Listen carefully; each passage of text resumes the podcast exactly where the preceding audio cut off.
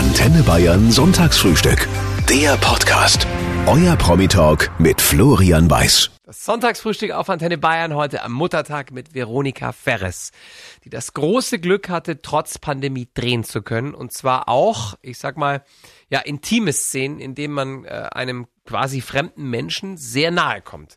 Was wir ja alle nicht mehr haben seit über einem Jahr. Mhm. Fühlt sich das komisch an oder ist es wie früher auch, wie vor Corona? Das ist natürlich unheimlich schön, weil es etwas Besonderes ist. Also ich habe manchmal in der Woche bis zu fünf Tests gehabt und toi, toi, toi, es war immer negativ. Und wenn du dann Momente hast, wo du nach zig Tests mit dem Partner da bist und hast nicht mehr den Mindestabstand und, und, und kannst näher sein, dann ist das ein unglaubliches Geschenk. Hm. Das lange nicht jedem zuteil wird in deiner Branche, muss man auch noch dazu sagen. Die Theater sind nach wie vor zu. Ähm, es ist für uns, für die Kulturbranche eine Katastrophe. Und zudem ist die Kunst immens wichtig für die Seele und für uns, für unser Wohlbefinden, für unsere Inspiration, für unsere Glücksgefühle, für unsere Nachdenklichkeit, unsere Veränderungen. Und dass wir da so hinten runterfallen und durch, durchs Rost fallen in allen Entscheidungen oder in den meisten, äh, ja, es gibt einige Hilfsfonds jetzt, die äh, die Drehs erleichtern, aber zu 90 Prozent findet unsere Branche in den Betrachtungen äh, kaum statt, der Unterstützungen. Und was passiert mit einer Nation, in der die Seele verarmt? Das mhm. ist für mich einfach ein ganz trauriges Szenario. Also Kultur ist für die Menschen überlebenswichtig. Finde ich, absolut. Um nicht zu verrohen, um nicht mhm abzustumpfen. Veronika, jetzt lassen wir das Thema Corona mal kurz beiseite äh, und reden äh, gleich über eine der schönsten Dinge in dieser Woche, ähm, nämlich das Muttersein. Veronika, deine Tochter ist inzwischen 19. Äh, ich gehe davon aus, dass die Zeiten, in denen äh, du was selbst gebasteltes zum Muttertag bekommen hast, vorbei sind. Die sind vorbei, ja. was mein, mein schönstes Geschenk ist, sind äh, irgendwie selbst gepflückte Blumen von der Wiese. Das habe ich früher meiner Mutter immer geschenkt, so mit Butterblumen, aber die, die sehe ich gar nicht mehr in München. Butterblumen. Aber so Gänseblümchen, das ist irgendwie das Schönste. Und dann handgeschriebenen Brief. Das war so irgendwie die letzten Jahre. Ja. Jetzt äh, modelt deine Tochter, die Lili, inzwischen ja auch ein Schauspieler. Ähm, wenn du sie vor der Kamera agieren siehst, erkennst du dich selbst wieder? Nein, also in, in erster Linie interessiert sie, wie sie, sie mir gesagt hat, nee Mama, das möchte ich überhaupt nicht, was du da so gemacht hast. Mich interessiert eine akademische Laufbahn. Ich sage, ah ja, okay. Also sie studiert Psychologie und macht gerade Coding und Statistik und sowas, äh, wo ich nicht so viel helfen kann. Mhm. Und ja, hat einen Psychologiestudienplatz bekommen und das andere macht sie nebenbei mhm. ähm, als Hobby und um sich ein bisschen auszuprobieren. Das macht sie ganz gut. Aber ich sehe mich da nicht selber. Das ist ja eher die Ausnahme, ne? weil die meisten Kinder berühmter Eltern, die setzen sich dann, ich sage das mal ganz hart, lieber ins gemachte Nest, weil wenn man Ferris oder Krug mit Nachnamen heißt, dann kriegt man schnell ein Angebot, ein Filmangebot, ohne dass man jetzt viel dafür tun muss. Nee, sie ist eine ganz eigene, eine ganz eigene starke Persönlichkeit, die auch manchmal sehr stur sein kann. Wo hat sie das nur her? Und es ist immer eine große Herausforderung. Veronika, du hast deine Mama ja leider sehr früh verloren, vor 21 Jahren. Welche ist deine, deine stärkste, deine intensivste Erinnerung an sie? Ich äh, ja, habe sie vor 21 Jahren verloren, was mich aber nicht davor schützt, dass ich zum Beispiel letzten Sonntag zum Telefon greife und sie anrufen wollte. Da war ich so in Gedanken und sie ist so nah bei mir jeden Tag, dass, und das war immer, ja, unser Ritual, ähm, egal was für ein Stress war, dass wir ein paar Mal in der Woche telefoniert haben und immer sonntags um eine gewisse Zeit. Und das war wie in mir drin. Da habe ich auch gedacht, oh Gott, nach 21 Jahren, was ist denn nur mit mir los? Es ging mir an dem Sonntag am letzten nicht so gut. Ich war einfach vollkommen erschöpft und leer nach sechs Wochen Drehzeit. Das ist so, wenn du jeden mhm. Tag dann gefordert bist oder um 5 Uhr aufstehst und dann hast du das erste freie Wochenende, dann fällt erstmal irgendwie so alles in sich zusammen und du musst es wieder aufbauen. Und da habe ich einfach eine ganz große Sehnsucht nach ihr gehabt. Also sie ist noch sehr präsent, sehr bei mir und äh, sie fehlt mir auch jeden Tag. Was sie mir mitgegeben hat und was ich versuche auch an die Tochter weiterzugeben, ist Unabhängigkeit, seine eigenen Ziele verfolgen, sich selber treu sein, jeden Morgen in den Spiegel gucken zu können und zu sagen, mhm, ist okay, was du gestern gemacht hast. Ich mag die, die mich da anschaut. Und dass man seinen eigenen moralischen Kompass hat und dem folgt und sich nicht korrumpieren mhm. lässt in einer korrupten Welt. Das hat mich meine Mutter gelehrt und ja, sie war ihrer Zeit voraus. Sie hat immer gearbeitet, hat ihr eigenes Geld verdient, hat sich nie vom Papa abhängig gemacht. Meine Eltern hatten Kohlen- und Kartoffelhandel mhm. und sie ist auf den Markt gefahren jeden Morgen und hat ihren Stand aufgebaut und ihre Kartoffeln da verkauft. Und ähm, die Familie war neben der Arbeit oder vor der Arbeit ihr höchstes Gut. Und das ist auch bei mir so. Veronika, du warst viele Jahre sowas wie eine Schauspielnomadin. Du hast unter anderem in Hongkong, in den Staaten, auch in Südafrika gearbeitet, gelebt. Deine Tochter immer an deiner Seite.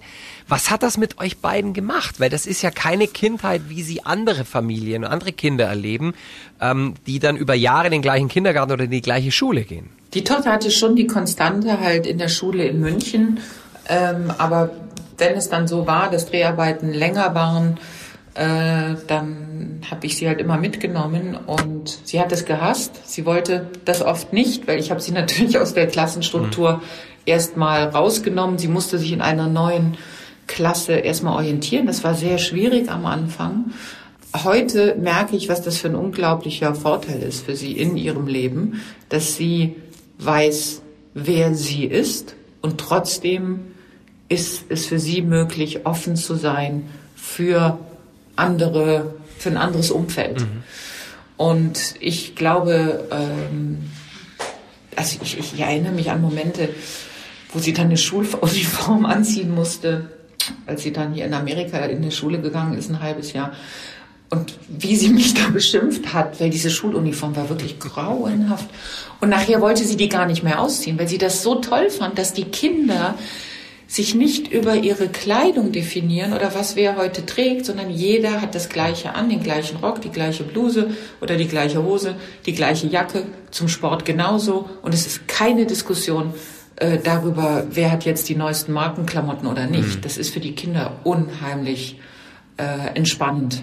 Und sie hat das sehr, sehr geschätzt. Und als sie dann wieder äh, mit mir nach München zurück ist, nach einem halben Jahr, hat sie das vermisst.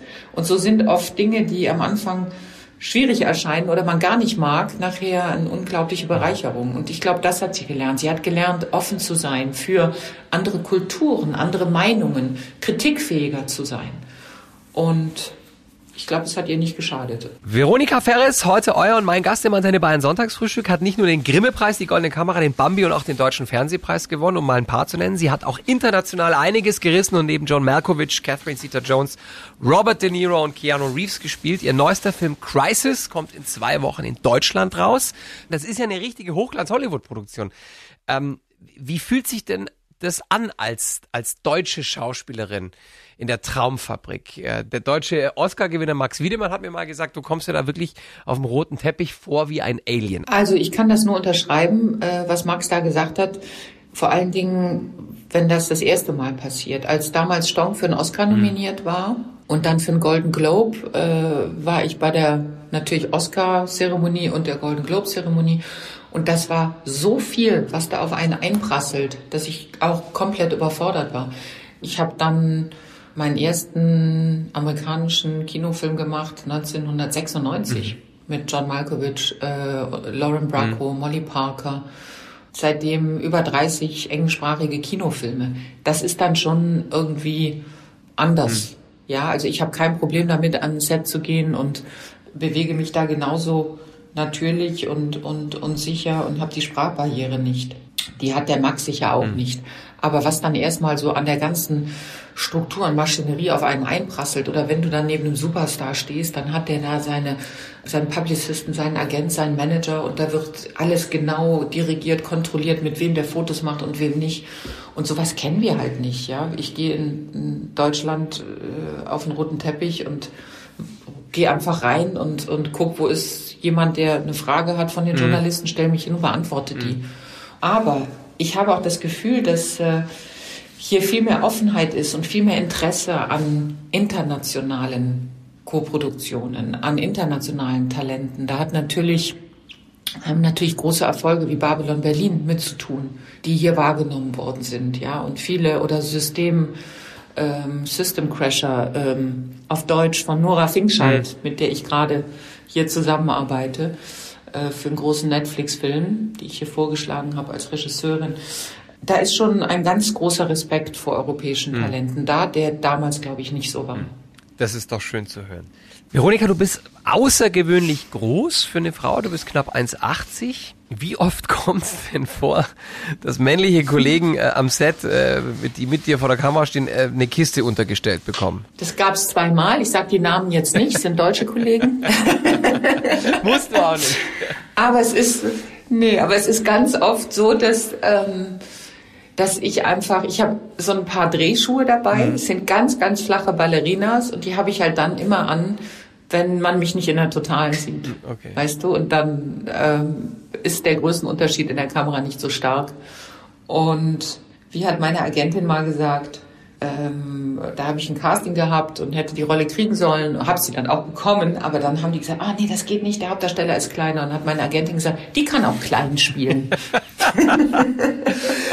Jetzt ist gutes Aussehen ähm, in deinem Beruf, das kann Fluch, aber auch Segen sein. Ich glaube, gerade am Anfang ist es eher ein Segen, aber hinten raus wird es ein Fluch. Wie hast du das erlebt? Weil man will ja nicht nur als die Schöne besetzt werden. Dass man, ähm, ja, wenn es irgendwie an die 30 geht, muss man anfangen, einen, einen Bruch zu machen mit Charakterrollen. Und das ist damals, denke ich, mit Rollen wie die Frau vom Checkpoint Charlie oder Nigger Nigger Schornsteinfeger gut gelungen, so dass man sich einfach auch dieses Spektrum offen halten muss.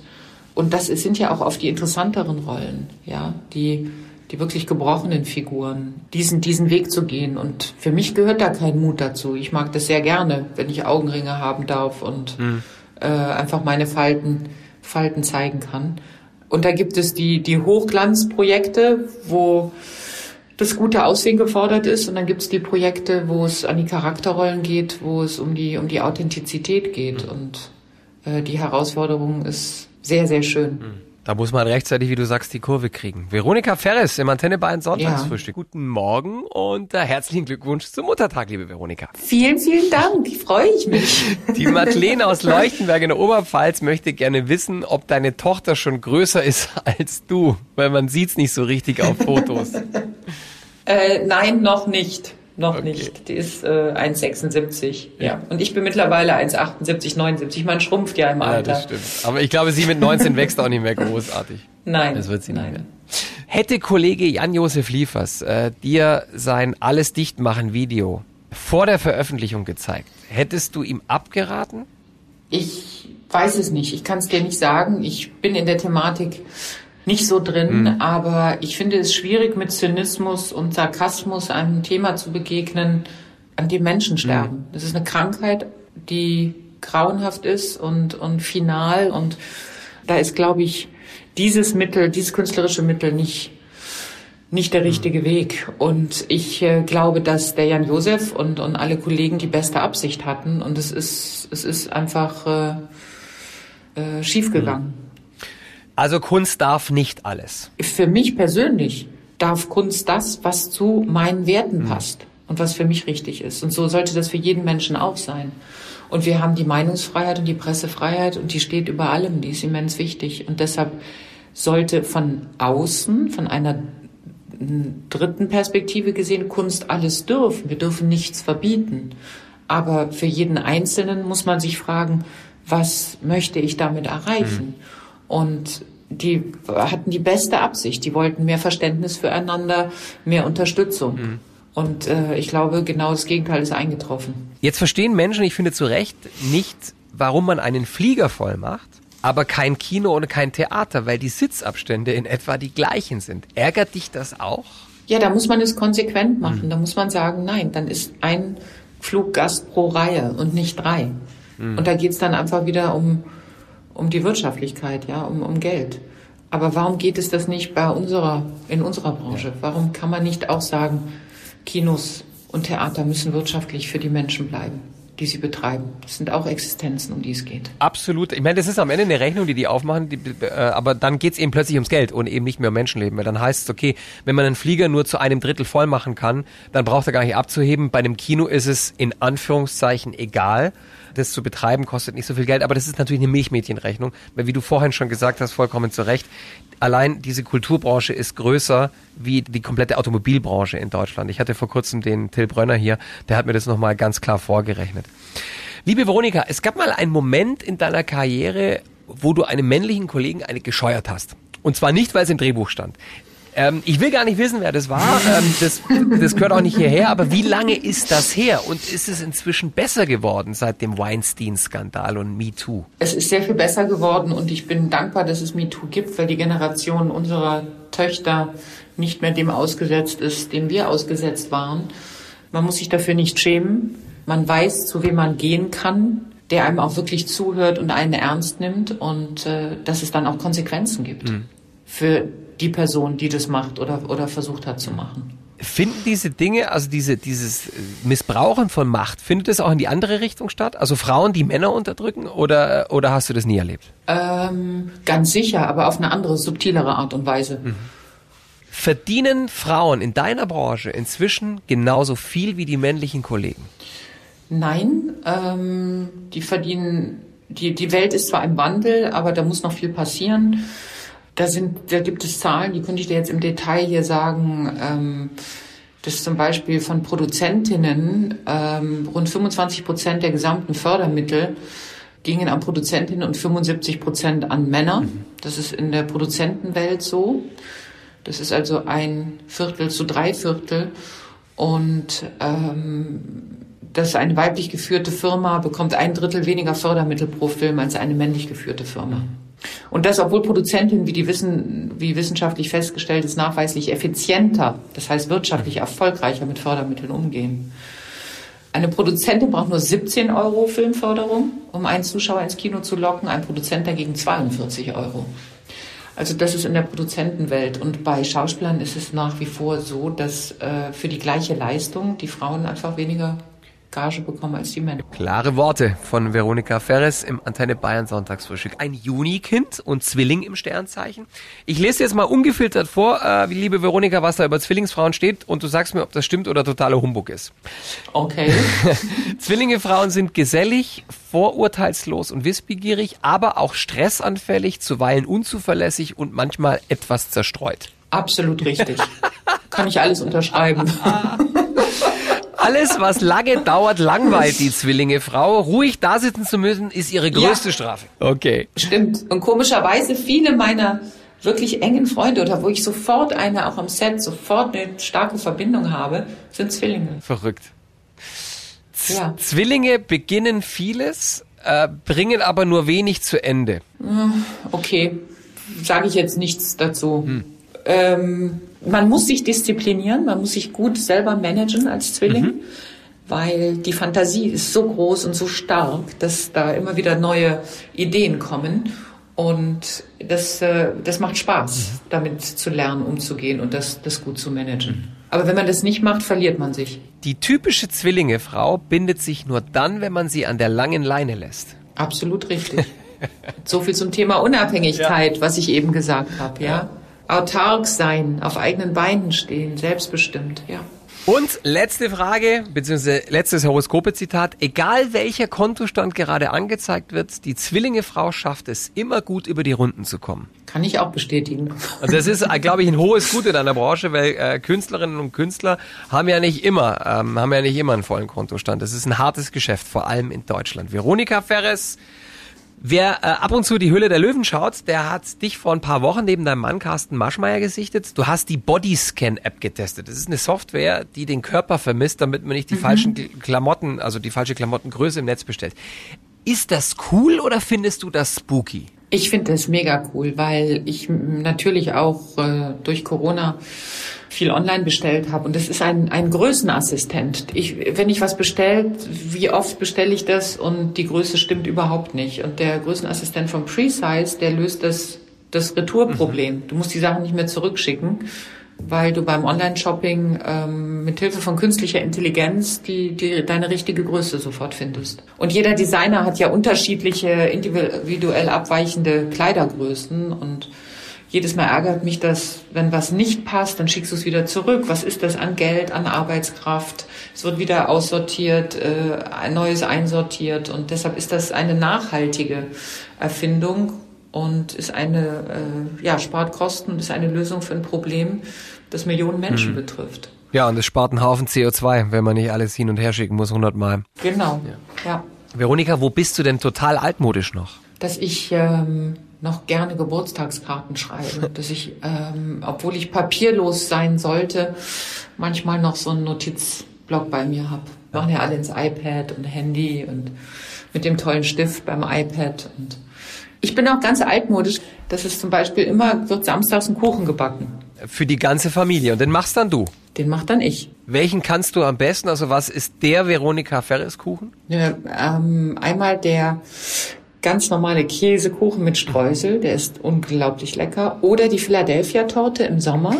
Das ist sozusagen die Sommervariante. Das ist ja. der Kuchen, der im Kühlschrank gebacken wird, weißt du? Mit Philadelphia-Käse und Quark und mhm. Zitronensaft und dann äh, Götterspeise und wo du den, den Boden nur aus dem Löffelbiskuit, den du klein hämmerst, zu kleinem, zu kleinen Bröseln äh, mit warmer Butter anrührst und dann kommt das als Boden in die Springform. Mhm. Und dann lässt du das erkalten und dann kommt diese Quarkspeise drauf und dann noch Mandarinen rein. Das ist die Krönung. Also, also bei mir setzt gerade schon aktiv der Speichelfluss ein. Wir müssen an dieser Stelle aufhören. ist das ein Rezept von deiner Mama? Ja, ja? tatsächlich. Okay. Ja, beide Rezepte. Schön. Ja. Veronika Ferres im Sonntagsfrühstück auf Antenne Bayern. Jetzt atmen wir alle mal kurz tief durch. sortieren uns. Ich sehe schon die Hälfte da draußen an den Kühlschrank rennen, weil sie irgendwas mit Zucker brauchen. Ich würde gerne von Veronika Ferris wissen, welche ihre schönste Kindheitserinnerung ist. Das schreibt die Katinka aus Fürstenfeldbruck. Die schönste Kindheitserinnerung. Dieses Gefühl in den Sommerferien, wenn die Sommerferien begonnen haben, ab ins Freibad, dann in die mhm. Natur. Direkt hinter unserem Haus ging es runter in die Kornfelder bis zur Wupper unten in den Wald. Und dieses Gefühl von Natur, Freiheit, mal wieder ein Schuljahr geschafft zu haben und trotzdem die Geborgenheit zu haben. Du weißt, am, am Abend kommst du mhm. nach Hause und die Mama hat irgendwas Leckeres gekocht und die Familie sitzt um den Tisch rum. Das sind meine schönsten Erinnerungen. Ich glaube, da nimmst du gerade ganz viele Menschen mit, weil äh, mir geht's ehrlich gesagt auch so. Und das ist natürlich auch eine Freiheit, die wir gerade alle vermissen und die hoffentlich diesen Sommer ja. wieder zurückkehrt in unser Leben. Du lebst ja in München, zumindest die meiste Zeit mit deiner Familie. Mhm. Gibt es Orte in Bayern, die du mit dem Auto erreichen konntest, die dir in den letzten 14 Monaten einfach auf gut Deutsch den Hintern gerettet haben? Ja, das ist zum Beispiel der Feringa-See, der ist nicht weit von, von mir. Da liebe ich zu spazieren, auch im, im Herbst und Winter, frühmorgens, spätabends, wenn die meisten da weg sind. Wasser ist für mich wichtig. Dann der Starnberger See oder einfach auch der Eisbach. Mhm. Da an der Eisbachwelle zu stehen, den Surfern zuzuschauen und dann auch zu sehen, dass da, dass da im, im Frühjahr, im Sommer wirklich die, die Jugendlichen reinspringen mhm. und dann lassen die sich ja treiben bis zu irgendeiner Tramstation und steigen dann in der Badehose mhm. in die Tram rein, pitchen nass steigen wieder vorne aus und springen wieder rein. Ja? Also ich meine auch, dass in welcher Stadt ist sowas möglich und erlaubt? Jeder weiß, die fahren schwarz. Ja. Keiner macht irgendwas und äh, sie erlauben das denen einfach. Das ist Lebensqualität, das ist wunderschön. Ja, das ist wirklich witzig. Ich bin heute öffentlich in die Arbeit gefahren und äh, da gab es tatsächlich zurzeit erstaunlich viel Kontrollen, also äh, Ticketkontrollen, aber wenn es um diese eine Tramstrecke geht, am englischen Garten entlang, für die ganzen Platschnassen, die dann zurückfahren zum, zum Eisbach, da wird ein Auge zugedrückt und das ist auch irgendwie, das gehört zu München und das gehört zu Bayern. Liebe Veronika, das war ein wundervolles Frühstück zum Muttertag. Ich bedanke mich von Herzen und wünsche dir äh, einen, einen, einen, einen schönen Sommer mit deiner Familie. Bleib gesund und ich freue mich aufs nächste Mal. Ich freue mich auch aufs nächste Mal und dann bringe ich die Philadelphia-Kuchen mit Mandarinen mit. dann treffen wir uns wieder in echt und nicht so Corona-konform über, über Videokonferenz. Alles Liebe und Grüße nach ja, genau. Hause. Hab einen schönen Sonntag. Danke für die schöne Zeit. Ciao.